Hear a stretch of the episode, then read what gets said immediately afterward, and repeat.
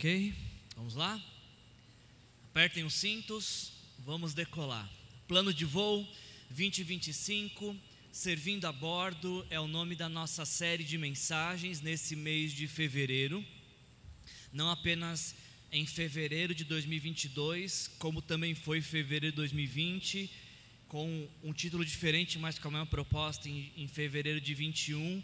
E se Deus assim nos permitir, som será o tema da, da, da nossa mensagem também em 2023, 24 e 25, porque é, plano de voo é, é uma série de mensagens que nós queremos realizar para nos despertar, para trazer a nossa memória, nos levar a, a recordar a, o direcionamento que Deus nos deu. No ano de 2020, nós entendemos em Deus de que Deus estava nos redirecionando, nos chamando a focar nossa atenção, a destinar nossos recursos e a nossa energia, a, em formar novos pastores e missionários, plantar novas igrejas, multiplicar líderes e celas e formar novos discípulos. E, e desde 2020 a gente tem falado sobre isso, sobre a importância de todos nós termos uma vida intencional, que está atento às oportunidades para poder falar de Jesus, porque quanto mais nós falarmos de Jesus, mais pessoas serão alcançadas, e quanto mais pessoas serão alcançadas, maior será a nossa necessidade de células e líderes, e quanto maior células e líderes tivermos, nós teremos condições então de plantar novas igrejas que precisarão de novos pastores. E nós estamos, esse ano especificamente, nós estamos realizando essa série de mensagens, fazendo uma analogia com um voo e nós estamos buscando a cada semana de fevereiro imaginar como é que seria a nossa igreja, a Igreja Aliança Cristã e Missionária Vista Verde, se ela se parecesse com um avião em pleno voo. E onde cada membro, cada membro da Igreja Aliança Vista Verde entendesse, despertasse para o fato de que são tripulação deste avião, de que estão aqui dentro para servir, e para servir aqueles a quem Jesus quer alcançar. Durante esse mês de, de, de fevereiro, é essa imagem que eu quero fique, que fique viva em nossas cabeças, de que nós somos um grande avião, todos os membros são tripulação, e todos aqueles que nos visitam, se aproximam de nós, estes são os verdadeiros passageiros. Estes são aqueles que nós queremos servir com os nossos dons, com os nossos talentos, com a nossa dedicação, com o nosso amor. É por isso que quando a gente olha essa, essa imagem, para nós que somos membros, nós temos que nos questionar como nós podemos servir melhor as pessoas que Deus tem colocado em nossas vidas. E se por um acaso você está nos visitando nessa noite, a nossa pergunta para você é como que nós podemos te servir como é que nós podemos orar por você, como é que nós podemos abençoar sua vida. Nós queremos tornar Jesus real para você. Através do nosso gesto, das nossas palavras, queremos estudar a Bíblia junto com você. Essa é a pergunta para você que não é membro da igreja. Nós queremos te servir. Como podemos fazer isso? E nós somos membros, a pergunta é como que nós podemos servir as pessoas que Deus tem colocado em nosso caminho. Eu não sei se, se, se eu estou idealizando algo que é muito distante, uma realidade muito distante, mas eu creio que não. Eu realmente gostaria que ah, essa série falasse tão forte ao nosso coração que todos nós, membros da Igreja Aliança, entendêssemos que nós não podemos ocupar um lugar de passageiro nesta igreja, porque Deus nos chamou para servir. Deus nos chamou para servir. Quando o Senhor Jesus morre na cruz pelos nossos pecados, Ele morre para nos salvar, mas também para levarmos essa salvação a outros. Se fosse só para Jesus morrer para nos salvar, Ele morria, a gente se arrependia, Ele já nos levava para o céu. Mas uma vez que nós ainda estamos aqui salvos, é porque o Senhor então quer usar nossas vidas para salvar outros, para fazer por outros aquilo que um dia fizeram por nós. Essa é, é, é a intenção dessa, dessa série e eu realmente gostaria, tenho orado por isso, de que Deus toque nosso coração e nos limpe desse sentimento consumista de querer ser passageiros. Eu tenho orado para o Senhor e pedido, Deus, por favor, tira de nós esse desejo de passageiro, de querer ficar só sentado, de querer ficar só recebendo. Deus faz de nós tripulação. Essa tem sido a minha oração, tem sido a sua oração também?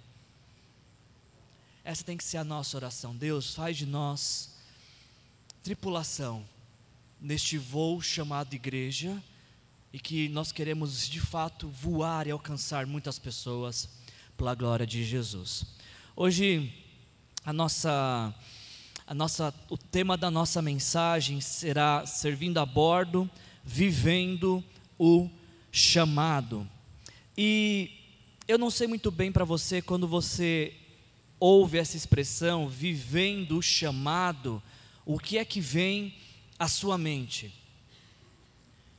Quando você lê esta palavra, chamado, o que, que acontece com o seu coração? Aqui na nossa igreja nós temos uma canção que faz até um tempinho que a gente não canta. Ah, a canção inclusive chama, chama Eu Tenho Chamado. Ah, e tem uma parte que diz: Eu tenho chamado. Como é que é? Jamais vou me calar. Quando você canta essa música no meio do louvor, eu tenho chamado, jamais vou me calar. O que, que está cantando?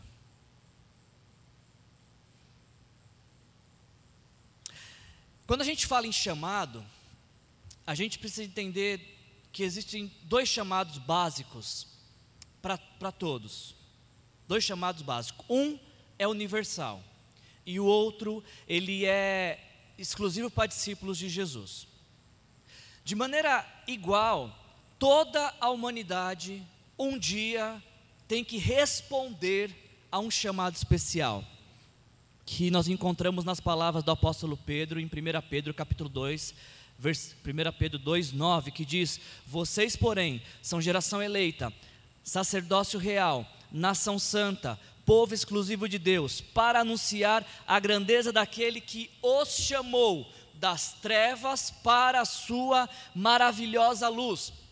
O primeiro e mais importante chamado que toda a humanidade tem é o chamado para pertencer a Jesus, é o chamado para se render a Jesus, é o chamado para entregar sua vida a Jesus, é o chamado para que a vida de Jesus faça parte de sua vida e existência. Esse é o primeiro chamado de todo ser humano. Deus nos chamou para Ele, para pertencermos a Ele, para sermos dele. Ele nos criou para a Sua glória. Então, quando nós entendemos que na cruz Jesus está levando os meus e os seus pecados, quando nós entendemos que na cruz Jesus morre no nosso lugar, que Jesus assume a nossa condenação, e aí então, diante desta revelação, nós nos arrependemos e entregamos nossa vida para Jesus, recebendo Jesus como Senhor e Salvador das nossas vidas, nós atendemos esse primeiro chamado, o chamado para ser dele, para ser propriedade de Jesus, para ter Jesus não apenas como Salvador que nos livra do inferno, mas como Senhor que nos guia daqui até aos céus, através da obediência à Sua palavra. Esse é o primeiro chamado que nós temos. O problema, o problema é que nem toda a humanidade atende esse chamado. Muitos são aqueles que ouvem a mensagem da cruz, a mensagem do Evangelho.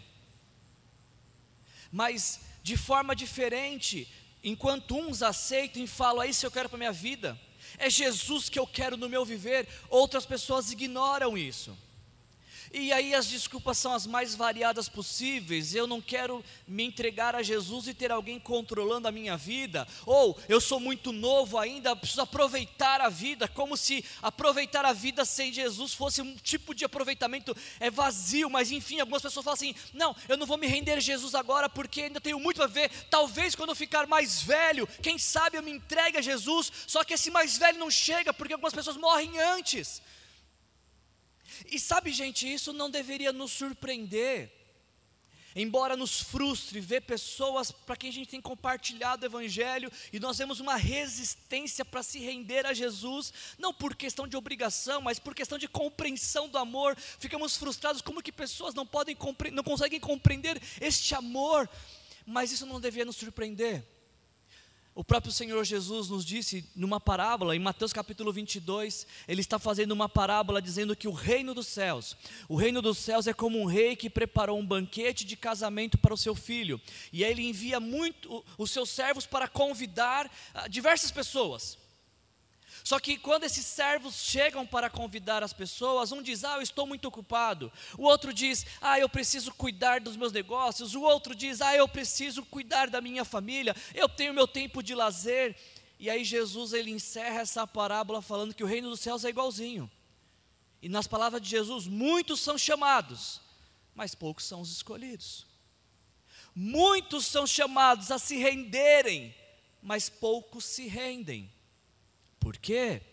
O próprio Senhor Jesus também disse em Mateus capítulo 7, versículo 14: Como é estreita a porta e apertado o caminho que leva à vida, são poucos os que encontram. Poucos. Portanto, vida em Jesus não é para muitos, não é para multidão, é para poucos. E a pergunta que eu faço é: esses poucos que encontraram o caminho da vida estão aqui nesta noite? Vou recapitular. Como é estreita a porta e apertado o caminho que leva à vida, são poucos os que, que a encontram. Estes poucos que encontraram o caminho da vida estão aqui nessa noite? Vocês fazem parte de uma minoria, então. De uma minoria, porque a rendição a Jesus, apenas poucos chegam ao ponto que vocês estão afirmando que chegaram. Esse é o primeiro chamado, é universal, é para todos, mas nem todos aceitam. Muitos, na verdade, a maioria irá rejeitar. Mas estes que aceitam o chamado de pertencer a Jesus, o chamado de se render a Jesus, logo eles descobrem um outro chamado. A gente lê nas palavras de Paulo em 1 Coríntios capítulo 1, versículos 1 e 2, Paulo chamado para ser apóstolo de Cristo Jesus pela vontade de Deus, e o irmão Sóstenes, a igreja de Deus que está em Corinto, aos santificados em Cristo Jesus e chamados para serem chamados para serem santo. O apóstolo Pedro fala a mesma coisa em 1 Pedro, capítulo 1, versículo 15. Assim como aquele que os chamou é santo, sejam santos vocês também em tudo o que vocês fizerem. Quando nós nos rendemos a Jesus, quando nós entregamos nossa vida para Jesus, quando Jesus Cristo se torna o nosso Senhor pessoal e o nosso Salvador suficiente, ao mesmo tempo, respondendo ao mesmo chamado, junto com o chamado de salvação, temos o chamado de santificação. O que, que é isso? É o chamado para viver cheio do Espírito Santo, conduzido pelo Espírito Santo, com uma vida que evidencia a presença de Deus em nós. Muitos confundem a, a palavra bíblica com santificação com a palavra perfeição. E alguns que foram chamados para, ser, para serem santos dizem assim: Ah, mas aqui ninguém é santo, né? Vocês sabem que eu não sou santo. E eu me pergunto: se você não é santo, você é o quê? Porque Paulo diz que fomos chamados para sermos santos. Não é falsa modéstia sua quando você que é discípulo de Jesus diz que é santo. Porque quando você diz que é santo, não é um santo de perfeito, não é um santo inculpável, não é um santo irrepreensível, mas é alguém que foi santificado pelo sangue de Jesus. É uma questão de posição em Jesus. Eu sou santo, por que você não erra? Pelo contrário, eu erro bastante.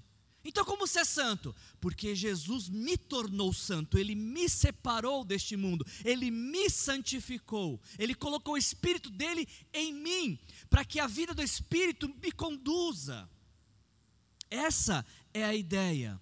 Nós precisamos nos lembrar de que nós não somos pecadores que lutam para ser santo, mas santos que lutam contra o pecado.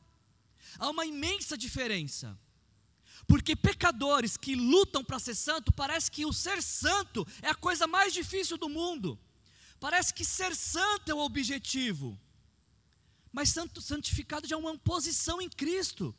de forma que nós em Cristo Jesus somos santos que rejeitam o pecado, que lutam contra o pecado e quando pecam rapidamente se arrependem porque a vida de, do Espírito de Deus está em nós. Então, esse é o segundo chamado que nós recebemos para sermos santos. E a pergunta que eu te faço é: você já atendeu esse chamado para ser santo? a vida do Espírito de Deus está fluindo através de você, os dons do Espírito estão fluindo na sua vida, é um chamado de Deus para nós também. Agora, a gente podia falar de inúmeras coisas quando o assunto é chamado. Se você, se você olhar na sua Bíblia, a, a Bíblia nos ensina a importância da santificação, porque ela diz que ah, sem santificação ninguém vai ver a Deus. Então a gente precisa se esforçar para este viver no Espírito Santo. E a gente podia falar de inúmeros chamados. Se você colocar numa pesquisa, numa busca, a palavra chamado, vai aparecer diversos outros chamados que a gente poderia falar, que fala sobre a nossa posição em Cristo, quem nós somos em Cristo, o que Jesus fez por nós, mas não é sobre isso. Não é sobre isso que eu quero falar com vocês nesta noite quando eu falo de chamado. Quando eu estou falando com vocês sobre chamado, o que eu tenho em mente é isso aqui nessa noite que é o foco da nossa atenção.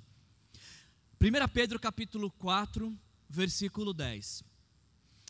O apóstolo Pedro nos diz as seguintes palavras: Cada um, ele não disse alguns, ele não disse quem tiver tempo, ele disse cada um, cada um exerça o dom que recebeu para servir os outros, administrando fielmente a graça de Deus em suas múltiplas formas.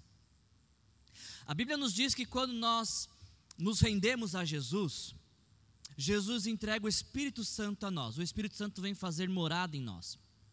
E a Bíblia nos diz que quando o Espírito Santo vem morar em nós, nós recebemos pelo menos um dom do Espírito.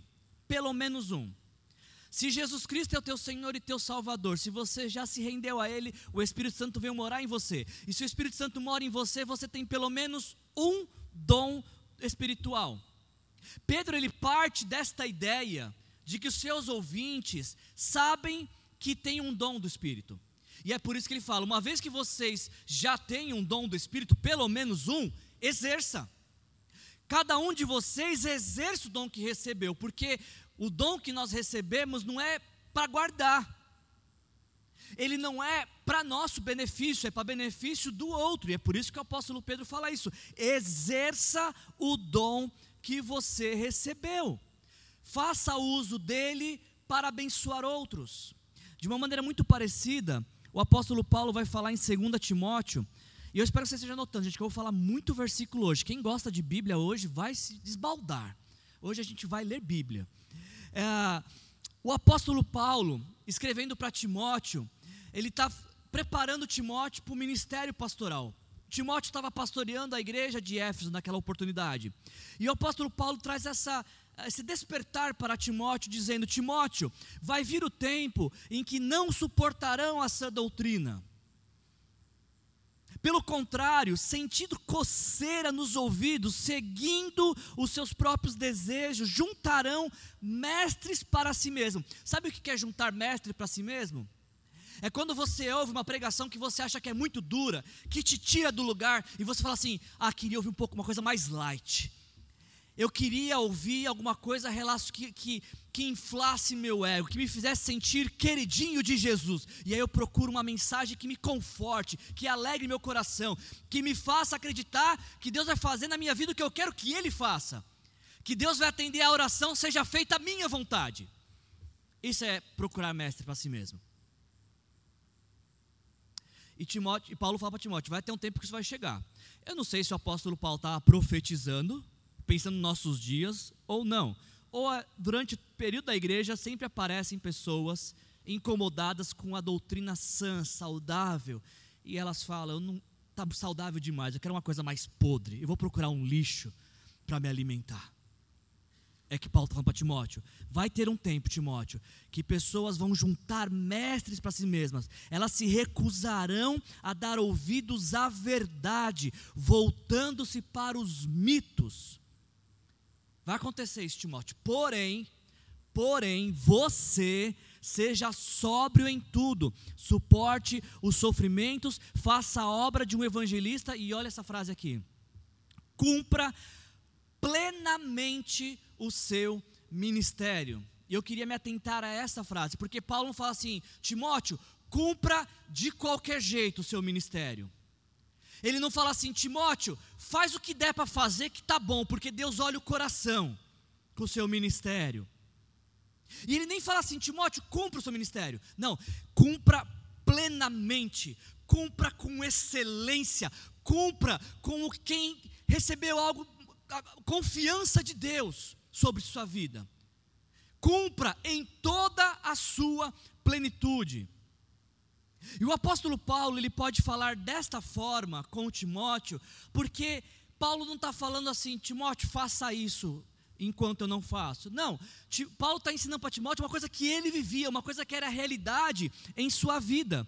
Uh, a gente lê em Gálatas capítulo 1, versículo 15, o apóstolo Paulo falando: Deus me separou desde o ventre materno e me chamou por sua graça para que eu anunciasse o evangelho, no caso, entre os gentios. Quando o apóstolo Paulo se converte, quando ele se rende a Jesus, ele tem clareza e entendimento que desde o seu nascimento, Deus o estava preparando para ser apóstolo e pregador dos gentios, ou seja, aqueles que não são judeus. É óbvio que quando Paulo era pequenininho, jogando bola nas ruas de Jerusalém, talvez ele não soubesse disso. Ah, um dia eu vou pregar para, os gentios. Mas um, um, em algum momento a consciência dele despertou. E ele, fa, ele faz um, ele olha para trás, para tudo que viveu, para suas experiências, para o que aprendeu, para as suas aptidões, para, para as suas competências e fala: Ah, agora eu entendo, tudo isso que eu vivi, desde que nasci, foi para esse momento da minha vida, para, para o ministério chamado que Deus tem para mim. E na Bíblia, gente, nada se copia. Tudo se reproduz. Tudo se, aliás, na Bíblia poucas coisas se criam, muitas se repetem. Porque a gente vê a mesma coisa se acontecendo com o profeta Jeremias. O profeta Jeremias dizendo, Deus falando para o profeta, né? Antes de formá-lo no ventre, eu o escolhi.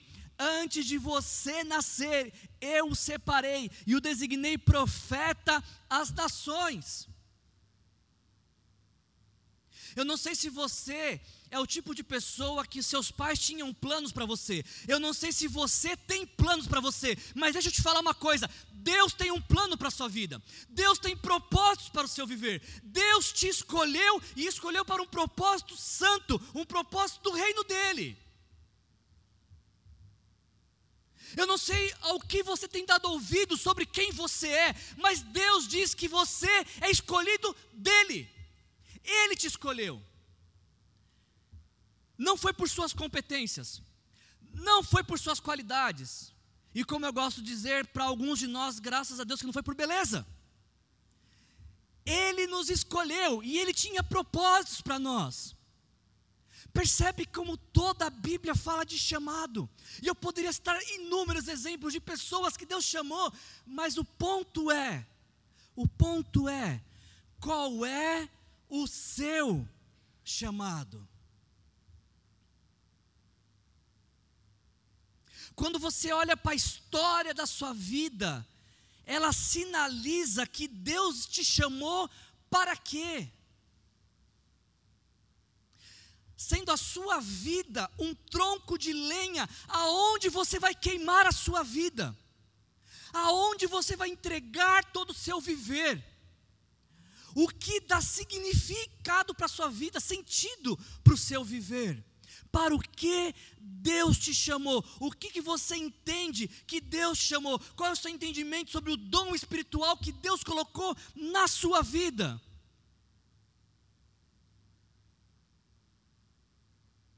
É o chamado de Deus que define a sua agenda, os seus esforços, os seus sonhos, os seus recursos ou são seus recursos, seus sonhos, o seu propósito de viver que vai dizer determinar a agenda de Deus para a sua vida. Quem determina quem? É o, é o chamado de Deus que, por, através do qual todas as outras coisas vão orbitar em torno dele? Ou o chamado de Deus é um acessório que tem, você tem que encaixar em algum ponto da sua vida? Para o que Deus te chamou? Essa é a mensagem de hoje. Qual é o seu chamado? E é óbvio que nesse ponto, é óbvio que nesse ponto, algumas pessoas podem dizer assim, Wilson, olha, eu até aqui eu entendi, ok? Ponto um da mensagem eu entendi. Nós temos um chamado. Se eu entreguei minha vida para Jesus, eu tenho um chamado. Não sei se tinha ficado claro, mas é isso, tá? Eu tenho um chamado, ok, eu entendi. Só que eu não sei dizer bem qual que é o meu chamado. Eu ainda não captei, sabe? Não está claro para mim qual é o meu chamado. Ok, tudo bem. Se você está pensando nisso agora, a minha pergunta então seria: o que é que você tem feito para buscar compreender o seu chamado? Porque, a não ser que você seja muito diferenciado, especial, não vai acontecer às três da manhã você ser tocado por um anjo, um ser celestial, uma glória inundar seu quarto, e aí um anjo abrir um pergaminho eterno dourado com seu nome e o que você deve fazer. Acho que não vai acontecer assim. Acho. Pode acontecer, mas acho que não. Pouco provável. Porque o problema não é saber. Eu não sei qual é o meu chamado. Isso não é um problema. O problema é não fazer nada para descobrir. Isso é um grave problema. Isso é um seríssimo problema. Então eu acho que a nossa mensagem de hoje é isso. Qual é o nosso chamado? O que Deus te chamou para fazer? E eu espero, através dessa mensagem, elucidar algumas coisas sobre essa questão sobre chamado.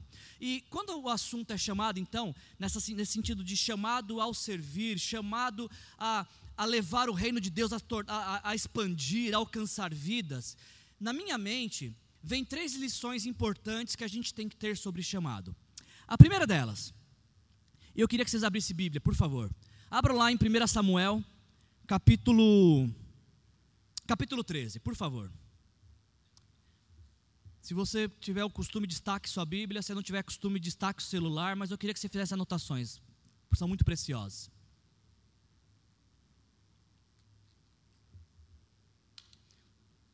Em 1 Samuel capítulo 13, dos versículos 15 a 14, nós lemos as seguintes palavras: Os filisteus reuniram-se para lutar contra Israel com três mil carros de guerra, seis mil condutores de carros e tantos soldados quanto a areia da praia. Eles foram a Micmas, a leste de Bet-Aven, e lá acamparam. Quando os soldados de Israel viram que a situação era difícil e seu exército estava sendo muito pressionado, esconderam-se em cavernas e buracos entre as rochas e os poços e cisternas. Alguns hebreus até atravessaram o Jordão para chegar à terra de Gade e de Gileade, Saul ficou em Gilgal e os soldados que estavam com ele tremiam de medo. Ele esperou sete dias, o prazo estabelecido por Samuel, mas este não chegou a Gilgal. Presta atenção agora aqui. Uh, e os soldados de Saul começaram a dispersar. Então, circule o então, que é a justificativa do que vai acontecer agora. Como os soldados começaram a dispersar, então ele ordenou: tragam-me o holocausto, sacrifícios de comunhão. Saul ofereceu uh, o holocausto e quando terminou de oferecê-lo, Samuel chegou.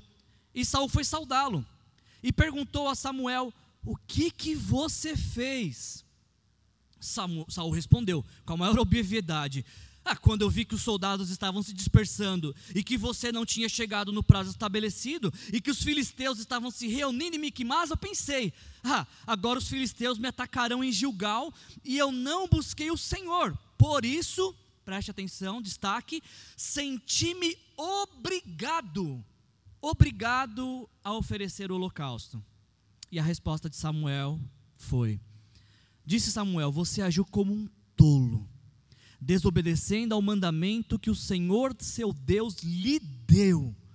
Se você tivesse obedecido, ele teria estabelecido para sempre o seu reinado sobre Israel, mas agora o seu reinado não permanecerá. O Senhor procurou um homem segundo o seu coração e o designou líder de seu povo, pois você, Saul, não obedeceu ao mandamento do Senhor. Quando o assunto é chamado, a primeira coisa que me vem à mente são aqueles que fazem o que não foram chamados para fazer. E alguém pode pensar assim: qual o problema de fazer uma coisa que não foi chamado para fazer? Saul é um exemplo. Saul foi o primeiro rei de Israel. E a Saul é atribuído a organização política e militar da nação. Saul, até esse episódio, ele estava sendo um excelente rei, reinando da maneira que era possível, porque era início da, da monarquia em Israel.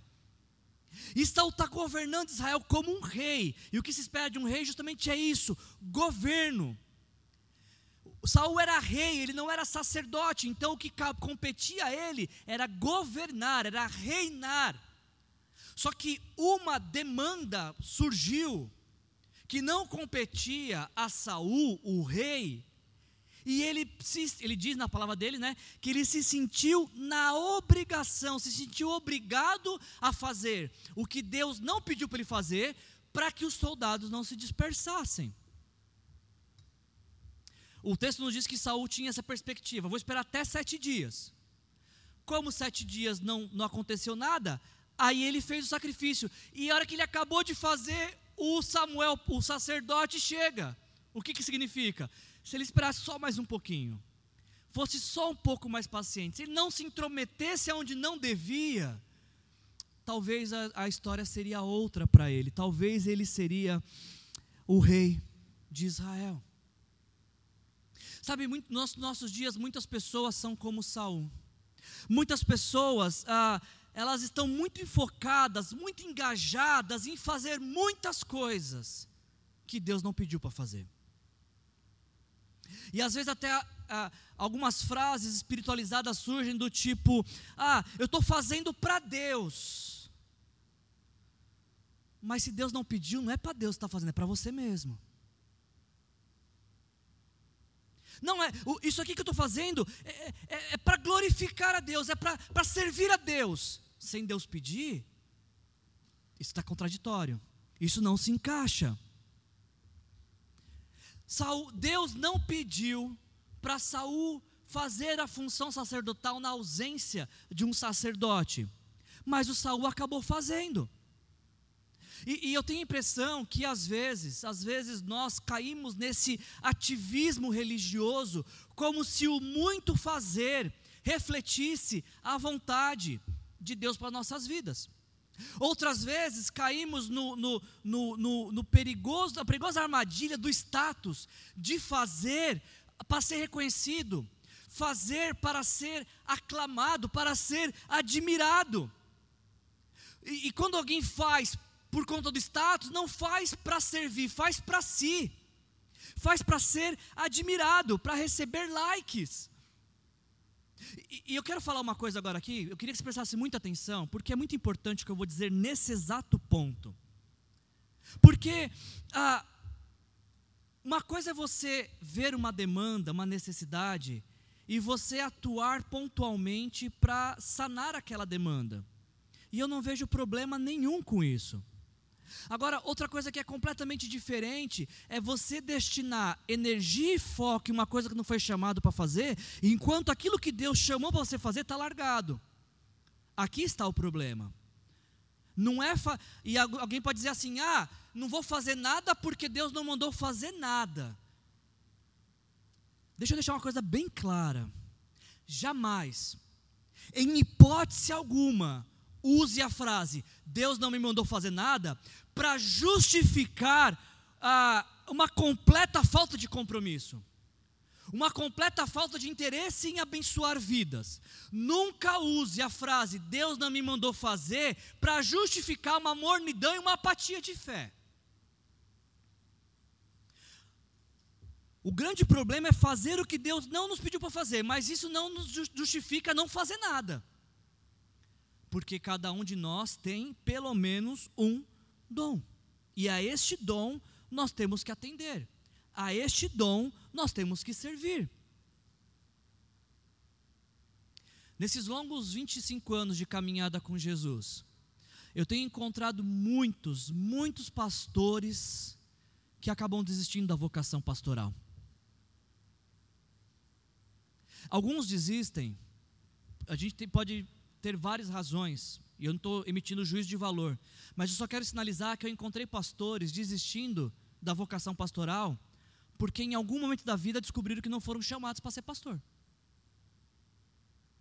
Acabaram forçando uma situação. Pessoas falaram ao ouvido dessas pessoas: Não, você tem que ser pastor, olha como você, você, você fala bem, você é estudioso, vai fazer teologia. E as pessoas fizeram um curso de teologia, se formaram e pensaram: O que, que eu faço com isso aqui agora? Não fui chamado para isso. Muitos líderes se desgastam, porque no exercício da liderança, percebem: eu não fui chamado para liderar, eu fui chamado para auxiliar, para dar suporte a outros. Acho que a pergunta que a gente tem que fazer aqui, talvez a pergunta que cabe aqui seria essa: como é que eu sei que eu estou fazendo algo que Deus não pediu para mim fazer? Como é que eu sei que eu estou fazendo algo que não era para mim fazer, que Deus não quer que eu faça? A primeira consideração que eu tenho sobre isso, se esse pensamento surge, como é que eu vou descobrir que eu estou fazendo uma coisa que Deus não pediu para fazer? A, pergunta, a primeira pergunta a ser respondida é a seguinte: isso que você está fazendo, que você tem dúvida se Deus pediu para você fazer ou não, traz peso da obrigação ao seu coração ou a leveza da alegria? Quando você faz, você faz com peso, ai, tem que fazer, tem que ir lá pregar de novo, tem que ir lá ministrar de novo, tem que visitar de novo, tem que acolher de novo. Você faz com peso ou você faz com satisfação, apesar do cansaço, apesar da dificuldade, que alegria poder fazer isso. Esse é um indicativo. Outro indicativo, como é que eu sei que eu estou fazendo uma coisa que Deus não pediu para mim fazer? O que você faz? Você faz para abençoar pessoas, o alvo é abençoar as pessoas, ou você faz para ser admirado? Você faz para ser reconhecido? Você faz para ser. Se eu não fizer, o que, que vão falar de mim? Como é que eu sei que eu estou fazendo uma coisa que Deus não pediu para me fazer? Simples. Você faz para se sentir útil, para ocupar a agenda, ou você faz porque você entende que, você, que existe uma demanda que Deus te chamou para atender. É assim que a gente descobre quando a gente está fazendo uma coisa que não deveria estar fazendo, que Deus não nos pediu para fazer. E eu acho que um bom exemplo disso, bíblico, se você quiser abrir em Lucas capítulo 10, é a história de Marta e Maria. Uma história muito conhecida para nós, que nos diz que Jesus foi à casa ah, dessa família, Marta, Maria e Lázaro, e Jesus não andava sozinho, andava com doze. Então imagina que hoje, na hora do almoço na sua casa, do nada chegasse um amigo com mais doze. Haja água para completar o feijão, hein? E hora que Jesus chega, tem muita coisa para fazer. Só que a Maria, ela se dá conta que quem está na casa dela é Jesus. Ela se dá conta de que quem entrou na casa dela é Jesus. Ela olhou para as coisas, vou fazer nada, eu vou ficar com Jesus. E aí nos diz o texto que quando Maria toma essa atitude de se sentar aos pés de Jesus, Marta, que estava muito ocupada com o serviço, se aproximou de Jesus e perguntou: Senhor, não se importas que minha irmã tenha me deixado sozinha para o serviço? Diz, diz para ela que me ajude. Qual que foi a resposta de Jesus? Respondeu o Senhor: Marta, Marta. Eu consigo imaginar Jesus sorrindo e falando com suavidade: Marta, Marta. Você está preocupada e inquieta com muitas coisas, todavia apenas uma é necessária. Vamos abrir um parênteses aqui rápido? É bem verdade que para ser Maria precisa ter uma Marta servindo. Vamos, eu quero defender a Marta aqui. Só é possível ser Maria, sentar aos pés de Jesus, porque tem uma Marta que está muito ocupada com as coisas que deveriam ser feitas. Ok tá? Defendida Marta. O que Jesus está falando para Maria, para Marta, não é que não tinha que fazer coisas. Ele está falando que naquele momento específico, aquele, aqueles minutos, só uma coisa era necessária. Só importava fazer uma. E qual que era? Maria, dá um espacinho para me chegar perto aí, para me sentar do seu lado também. O feijão pode esperar dez minutinhos. Mas o que Jesus vai falar não pode esperar. Então, o que precisava naquele momento, o que importava naquele momento, era se assentar aos pés do Mestre. Eu acho que vai chegar um dia, gente, vai chegar um dia que nós que entregamos nossa vida para Jesus, vamos estar diante do Senhor. E se por acaso Ele perguntar para nós o que nós fizemos, não adianta a gente apresentar uma lista gigantesca de coisas, das nossas atuações, porque eu imagino o Senhor nos interrompendo e falando: Não, não estou perguntando disso, eu estou perguntando daquilo que eu pedi para você fazer, e você não fez. Eu não estou falando de quantidade de coisas serem feitas, eu estou falando de uma coisa que eu te pedi para fazer, e você não fez. Eu não sei você, mas eu não quero chegar naquele glorioso dia e Jesus me perguntar: Wilson, o que, que você fez?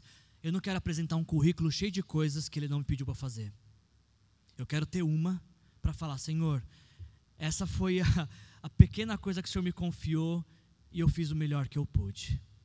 Por falar nisso, por falar nisso, ah, uma outra coisa que a gente não pode cair no erro é sermos como aqueles que não fazem o que foram chamados para fazer. Esse é o outro erro. Aqueles que têm consciência do que devem fazer, mas não fazem. E eu poderia citar diversos exemplos, eu vou citar aqui o exemplo de Jonas. Eu não conheço muito Jonas, nós temos um especialista na igreja em Jonas, que é o Lucas, ele fez o TCC dele de formação. Se você quiser saber mais de Jonas, pergunte para ele. Mas Jonas capítulo 1, se você quiser abrir sua Bíblia lá, Jonas capítulo 1, versículos de 1 a 3, diz a seguinte palavra: a palavra do Senhor veio a Jonas, filho de Amitai, com esta ordem: Vá depressa à grande cidade de Nínive, pregue contra ela, porque a sua maldade subiu até a minha presença. Mas Jonas ah, fugiu da presença do Senhor, dirigindo-se para Tarsis. Desceu à cidade de Jope, onde encontrou um navio que se destinava àquele porto. E depois de pagar a passagem, embarcou para Tarsis para fugir do Senhor. Por falar em não fazer o que o Senhor pediu para fazer, talvez essa seja a história mais conhecida. Essa é a história que a gente conta para os nossos filhos quando eles são pequenos, para nossas crianças. A história de um profeta e um grande peixe. Mas a gente talvez deveria mudar esse enunciado, porque essa é a história de um grande desobediente. De um homem de Deus que desobedece Deus de um homem que Deus que ouve uma direção, vá para lá e ele fala, não, e vai para o outro lugar. Que tipo de homem de Deus é esse, né? A gente precisava rever um pouco desses conceitos de homem de Deus. O Jonas, gente, ele é um personagem raríssimo nas escrituras, porque o Jonas, ele é o sonho, ele é o objetivo de todo pregador da palavra. Quando alguém imagina ser um pregador da palavra bem-sucedido, mire em Jonas. Porque Jonas tem uma única pregação, um único sermão, que ele pregou de qualquer jeito, de, com desgosto, e as pessoas se converteram. Que sonho, que sonho seria pregar todo domingo e as pessoas falarem: é isso que eu quero para minha vida, eu preciso mudar, é disso que eu estava precisando ouvir, e a semana das pessoas serem diferentes. Jonas tinha isso. Jonas foi o único pregador bíblico que pregou torcendo para ninguém se arrepender, torcendo para ninguém acreditar, torcendo para ninguém aceitar a mensagem. E no final do livro ele vai nos dizer por quê? Porque ele não queria que os ninivitas se convertessem. Porque ele, como um judeu nacionalista, patriota, ele não queria que uma nação que era ameaça se rendesse a Jesus, ao Senhor, que desfrutasse do amor de Deus. A história de Jonas ela, ela é muito interessante, ela nos ensina tantas coisas. Porque nos nossos dias existem muitas pessoas como Jonas, pessoas, pessoas que estão conscientes do que devem fazer, que não é, é nebuloso, não é oculto a, a, a sua consciência o que Deus pediu que elas fizessem, mas elas não fazem porque não querem fazer. Elas não fazem porque racionalizam o que Deus disse. Ah, acho que Deus não falou para mim fazer isso, não. Eu vou esperar mais um pouco. Eu vou esperar a, a lã ficar molhada, aí eu vou esperar o entorno da lã ficar molhada, aí eu vou esperar trovejar, eu vou esperar show. Racionalizam o chamado de Deus. Justificam dizendo o quê? Eu vou me meter nesse negócio de ministério? Vou nada. Só trabalho, só dor de cabeça, só gente reclamando? Não vou. Jonas. Pessoas que não fazem o que deveriam estar fazendo. E não fazem porque ficam arrumando desculpas. Gente, depois que eu vi um vídeo de uma mulher baterista tocando bateria com o nenê aqui, eu acho que ninguém pode falar que não dá para fazer mais nada. Alguma coisa dá para fazer. Vocês já viram esse vídeo? Já procurem, gente, é fantástico.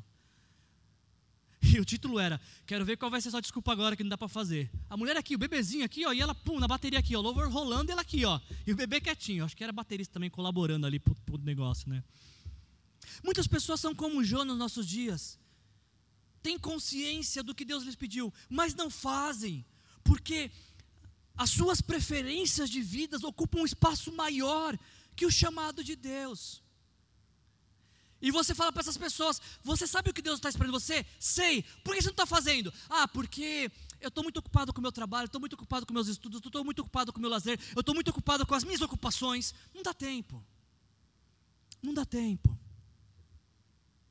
Em Mateus capítulo 6, versículo 33, qual que faz a palavra de Jesus? Busquem em primeiro lugar o reino de Deus e a sua justiça, e todas as outras coisas vos serão acrescentadas. Mas nos nossos dias parece que essa oração é o inverso. Eu vou buscar todas as outras coisas que querem ser acrescentadas, depois eu vou buscar o reino de Deus. Eu, eu sinto que nós precisamos tomar um choque de realidade. Esse é o meu sentimento.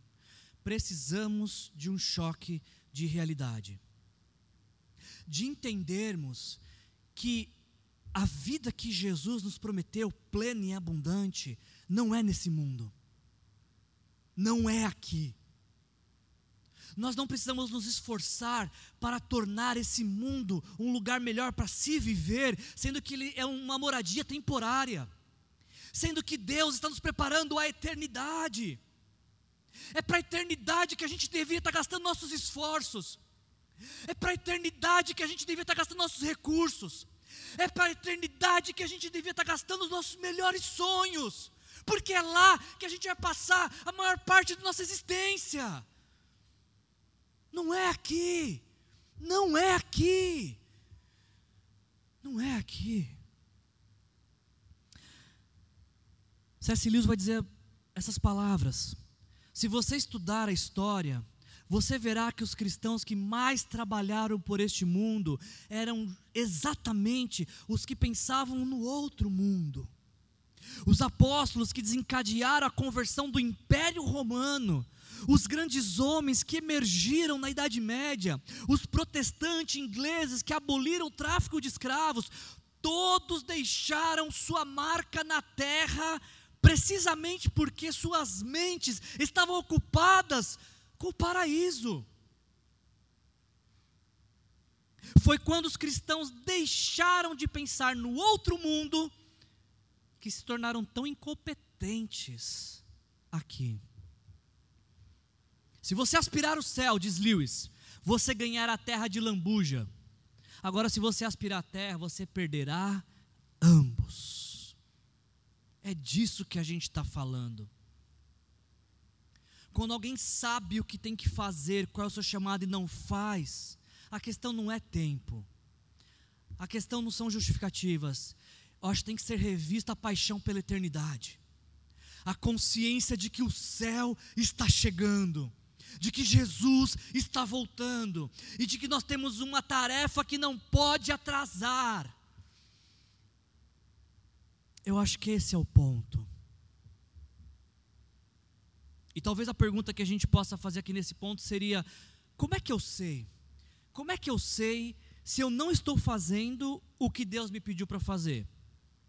Uma possível resposta seria qual que é o seu dom espiritual. Porque quando você tem consciência de qual dom que Deus te deu, você sabe o que você tem que fazer. Se você não sabe qual é o seu dom espiritual, não tem problema. Nós, como igreja, queremos te ajudar a descobrir qual é o seu dom. Me procure, procure o seu líder. Durante a semana, nós vamos divulgar no nosso grupo de WhatsApp um teste para você fazer um, um teste de dons. Procure saber qual é o seu dom. Porque parta desse princípio: se o Espírito Santo mora em você, você tem um dom. Se você tem um dom, você tem um chamado.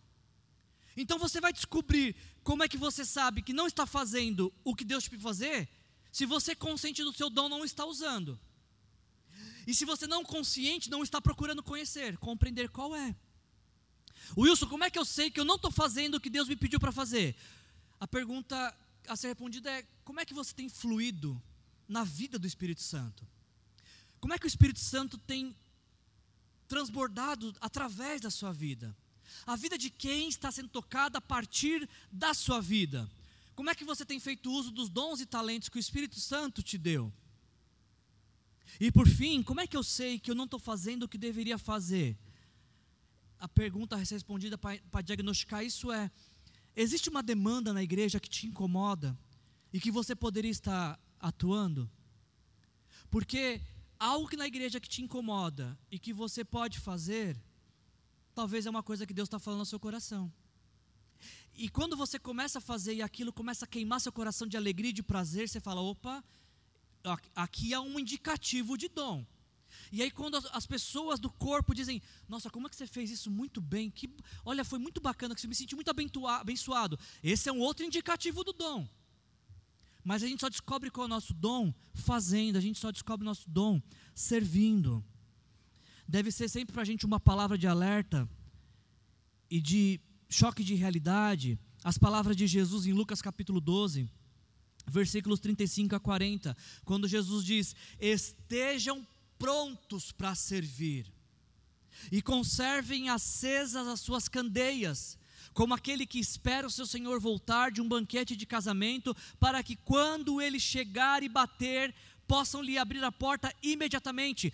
Felizes os servos que o Senhor encontrar vigiando quando retornar. Estejam também vocês preparados, porque o filho do homem virá numa hora que vocês não esperam. Quão triste será Jesus voltar e nos encontrar parados, nos encontrar estagnados, nos encontrar deixando de forma secundária em nossas vidas aquilo que deveria ser prioridade. E como a gente não sabe quando ele vai voltar, precisamos estar em atuação, para que quando ele chegar, ele olhe a gente servindo e fale: servo bom e fiel. Você foi fiel no que eu te confiei. Se Jesus voltar nesta noite, porque existe 50% de chance de acontecer isso. Tem 50% de chance de Jesus voltar essa noite. Se ele voltar essa noite, ele vai te encontrar fazendo aquilo que ele te pediu para fazer? Ele vai te encontrar fluindo nos dons do Espírito que ele te deu? Existem aqueles que fazem o que não deveriam, não foram chamados para fazer. Existem aqueles que não fazem o que deveriam fazer. Mas também é verdade que existem aqueles que fazem o que foram chamados para fazer. E um exemplo que eu gosto muito é o apóstolo Paulo. O apóstolo Paulo, quando ele chega em Jerusalém, ali no capítulo 21, ele chega para uma festividade e ele é acusado de falar mal da nação. E aí então ele é espancado, ele é preso, e aí ele é levado ao sinédrio para depor de um crime que ele não cometeu.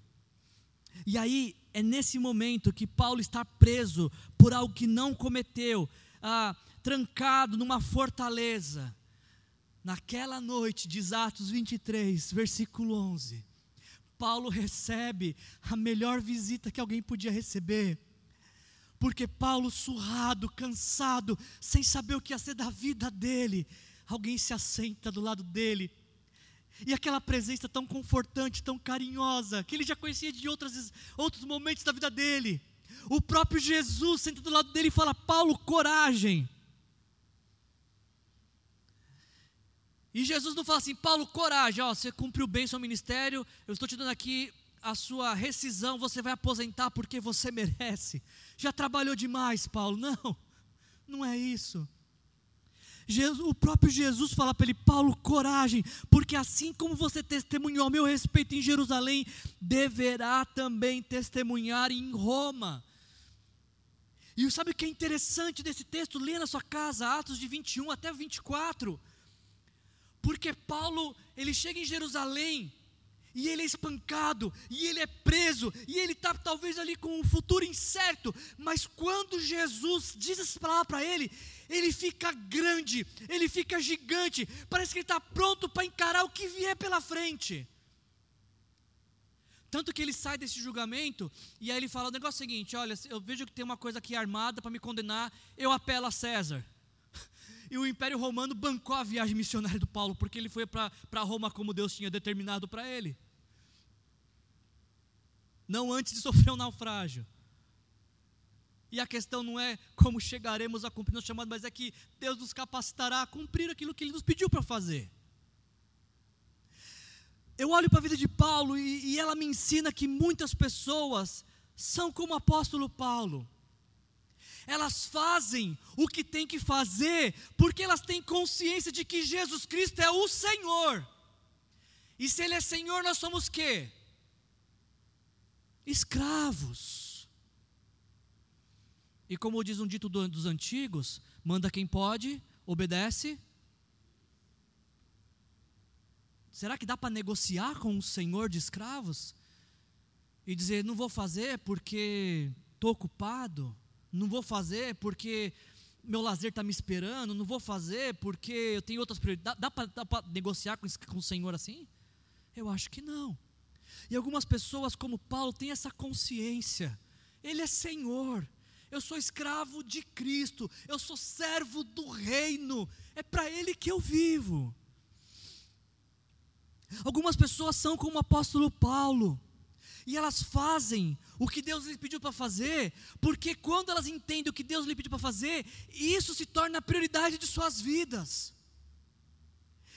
O que Deus pediu para fazer se torna a razão de estarem vivas. E essas pessoas, elas olham para aquilo que Deus pediu para fazer, e elas entendem que toda a sua vida se concentra ali, e elas dizem: nada vai me impedir de viver meu chamado, de fazer o que Deus me pediu para fazer. Nada, nada vai me impedir, nada vai me parar. Não porque eu tenho forças, não porque eu consigo, mas porque o Deus que chamou é o Deus que me capacita, é o Deus que me empodera ninguém vai me parar. Que, que algumas pessoas são como o apóstolo Paulo e fazem o que foram chamados para fazer? Porque essas pessoas abriram mão de viver para si mesmas, para os seus desejos, para as suas vontades, para as suas preferências. Elas encontraram um outro jeito de viver, que é viver sobre o poder do Espírito Santo, sobre a condução do Espírito Santo.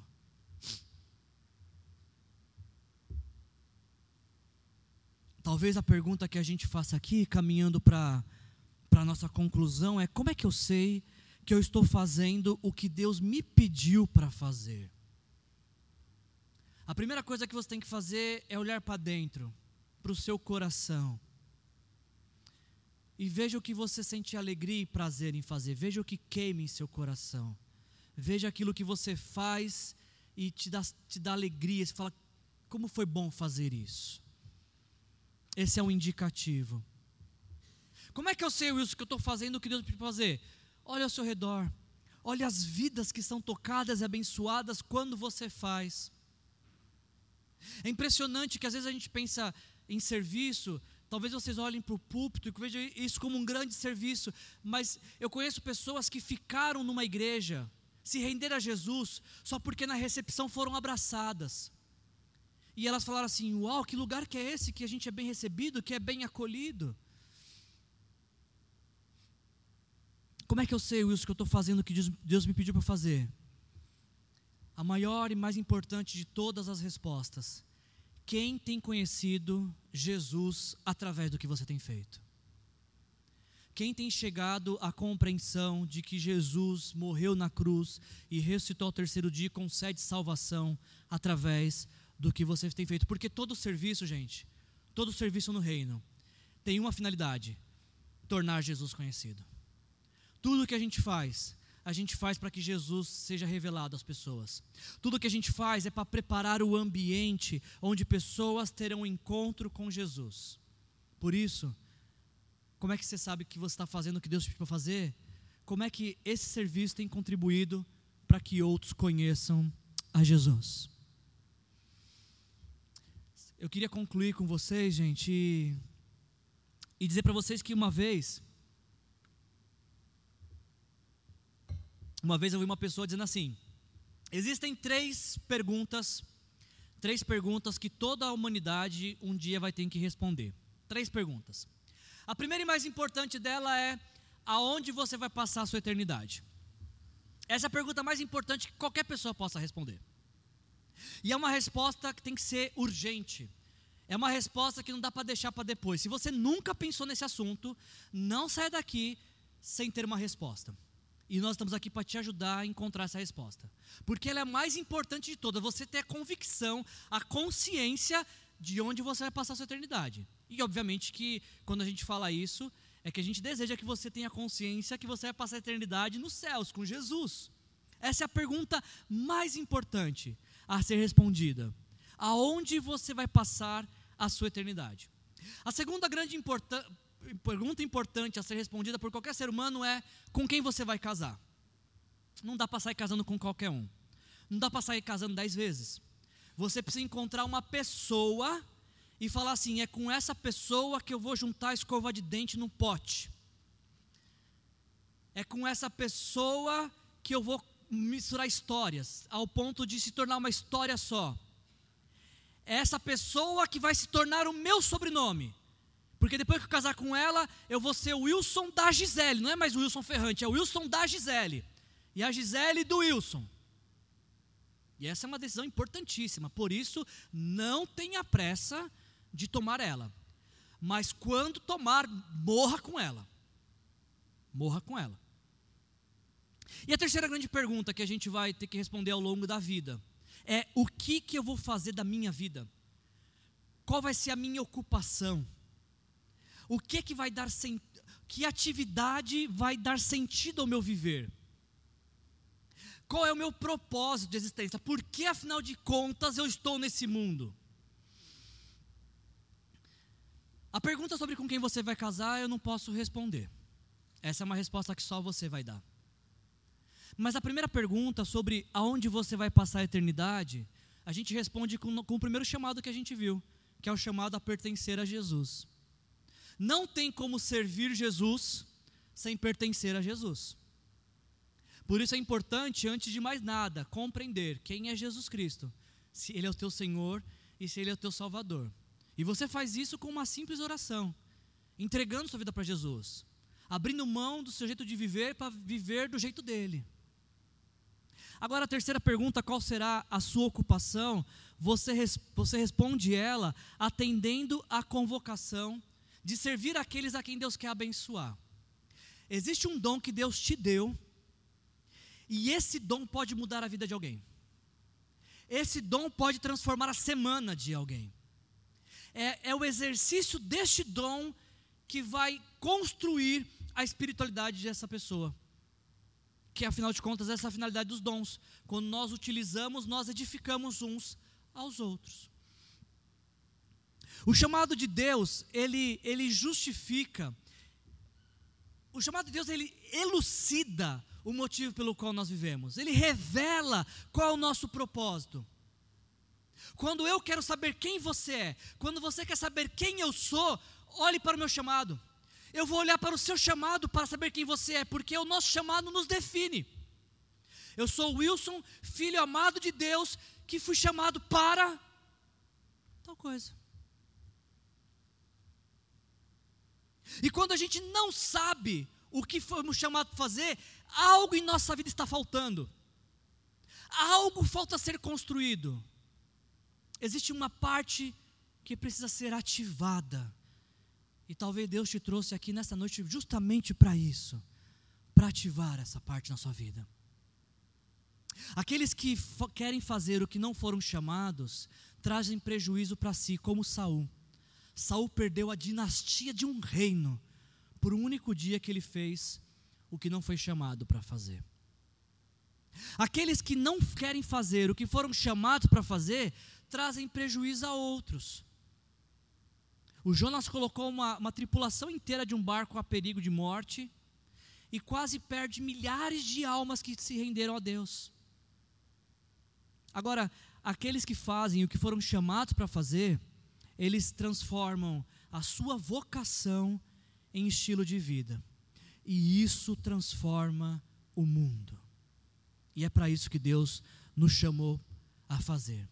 Ao término da sua, dessa mensagem, cada um de nós tem que responder duas perguntas. A primeira delas: Você já atendeu o chamado de ser salvo por Jesus? Quando Jesus falou, Vem, eu quero você para mim, você falou, Amém, estou aqui, Senhor, eu sou teu. Já atendeu esse chamado? Já?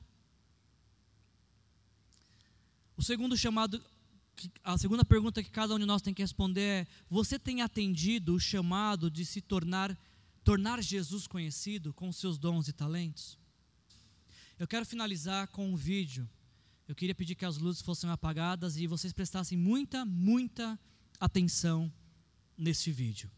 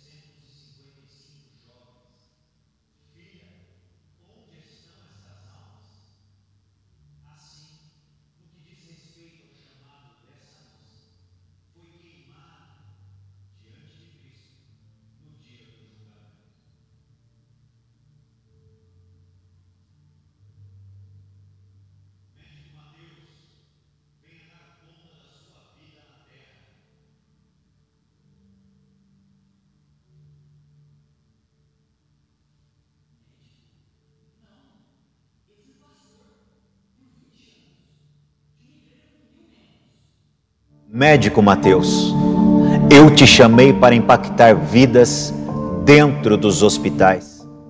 Tendo feito isso, você teria impactado cinco famílias significativamente. Você e essas famílias ajudariam as igrejas financeiramente. 999 mil almas teriam sido salvas. Se você tivesse me buscado, eu teria revelado isso a você. E novamente, no que diz respeito ao chamado desse homem e tudo o que ele fez na terra, foi queimado diante de Cristo no dia do julgamento. Irmã Sofia, venha dar conta da sua vida na terra.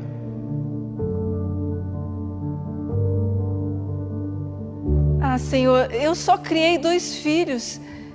Eu nunca fiz viagens missionárias, eu, eu nunca preguei as nações. Eu só me esforcei muito para criar os meus dois filhos nos seus caminhos. Irmã Sofia, eu nunca te chamei para viajar pelas nações.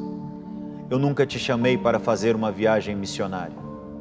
Eu te chamei para que você criasse os seus dois filhos. E deixe-me eu te mostrar as 3 milhões 800 mil almas que seus dois filhos impactaram nesta vida. Você me buscou, você me ouviu e você foi obediente ao seu chamado. Muito bem, minha serva boa e fiel, entre no gozo do seu Senhor. Então lembre-se, você não será julgado por aquilo que você faz nessa terra, mas sim, você será julgado por aquilo que você foi chamado a fazer. Lembre-se, você tem um chamado.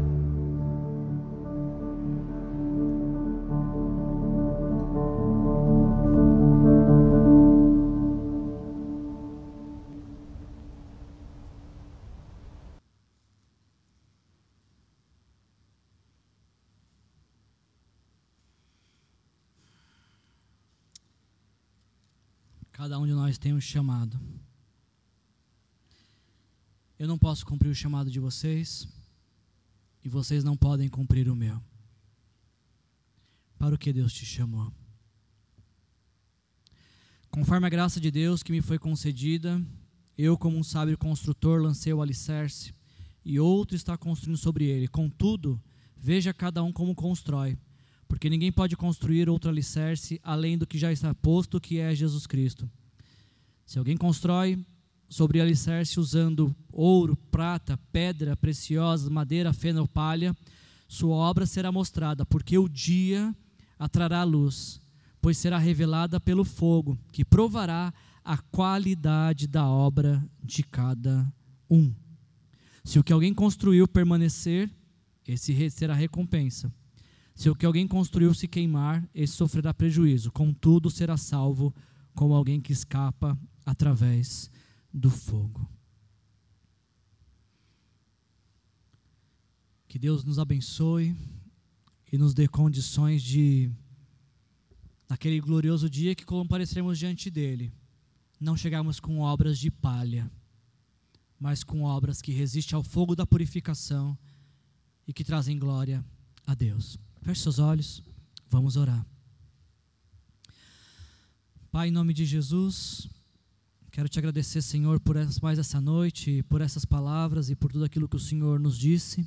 Obrigado, Senhor querido, por nos convidar, Senhor, nos chamar para a bendita obra do Senhor, Pai. Talvez alguns aqui nessa noite o Senhor está chamando para o pastorado, para que a gente possa plantar novas igrejas.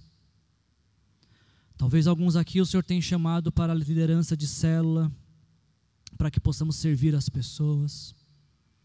Talvez o Senhor tenha chamado alguns aqui nesta noite para servir crianças, ou para servir pessoas, serviço de diaconia. Tantos serviços à disposição da tua igreja, Pai, mas poucas, poucos trabalhadores, Senhor. Que essa seja uma noite que as pessoas que o Senhor estiver chamando possam dizer: Eis-me aqui, eu quero cumprir meu chamado. Eu quero cumprir o chamado de Deus para minha vida. E na medida que a gente vai te obedecendo, Senhor, e servindo com toda a nossa incompetência, com toda a nossa fragilidade, com toda a nossa limitação, Senhor. Que pessoas cheguem ao conhecimento de Jesus Cristo como Senhor e Salvador. Que pessoas sejam abençoadas e tocadas pelo amor de Deus, Pai. Faça essa obra gloriosa, Pai, em nós e através de nós, e apesar de nós, em nome de Jesus. Amém. Que a graça do nosso Senhor Jesus Cristo, o amor do nosso Deus o Pai e a comunhão com o Espírito Santo se faça presente nesta semana em nossa vida, em nome de Jesus. Amém. Sejam cheios do Espírito Santo. Jesus te abençoe.